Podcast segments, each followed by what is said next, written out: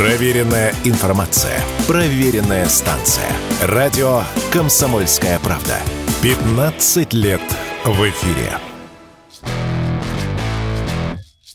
В России предлагают ввести невозвратные тарифы на отели. Авторами инициативы выступили представители гостиничного бизнеса и Российский союз туриндустрии. По их словам, механизм будет устроен по аналогии с невозвратными тарифами для авиа и железнодорожных перевозок. Таким образом, такое заселение должно стать дешевле стандартного, но в свою очередь должен быть предусмотрен и штраф в случае незаселения. Законопроект с этой инициативой может быть внесен в правительство в апреле текущего года. Подобный тариф уже практикуют отели в период высокого туристического туристического сезона. В частности, такое негарантированное бронирование можно найти в Краснодарском крае, Москве, Санкт-Петербурге, на Алтае и Камчатке. Однако скидка разнится от гостиницы к гостинице. Поэтому представители бизнеса предлагают установить единый тариф. Стоимость размещения в отелях при невозвратном тарифе должна быть на 20-30% дешевле обычного. Однако, как рассказали эксперты, важно сделать тариф таким, чтобы в накладе не остались и сами гостиницы. Поэтому нужно тщательно прорабатывать инициативу и учесть все риски. Такое мнение мнение радио «Комсомольская правда» высказал вице-президент Российского союза туриндустрии Юрий Барзыкин.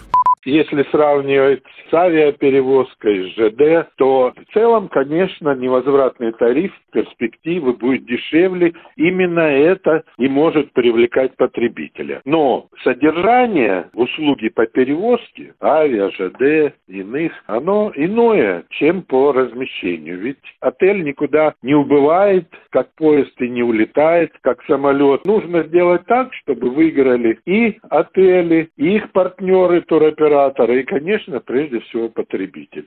В то же время не все представители туристического бизнеса с одобрением восприняли эту идею. Как рассказал радио «Комсомольская правда» вице-президент Альянса туристических агентств России Александр Макартычан, идею пытаются продвинуть уже несколько лет. Однако до сих пор непонятно, чего именно ждать российским туристам – снижение расходов на отели или повышение.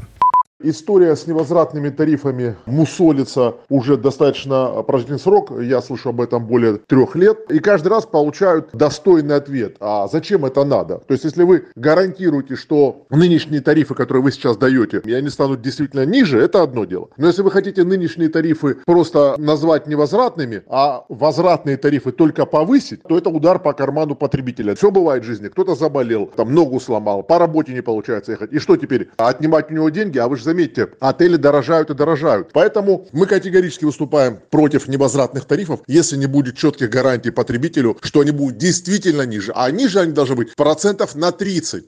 Помимо этого, некоторые эксперты опасаются, что невозвратными тарифами будут пользоваться недобросовестные предприниматели. И когда клиент обнаружит номер, в котором не убрано, сломана мебель или сам номер не похож на тот, что турист видел в рекламном буклете, он не сможет отказаться от заселения. Иначе потеряет деньги.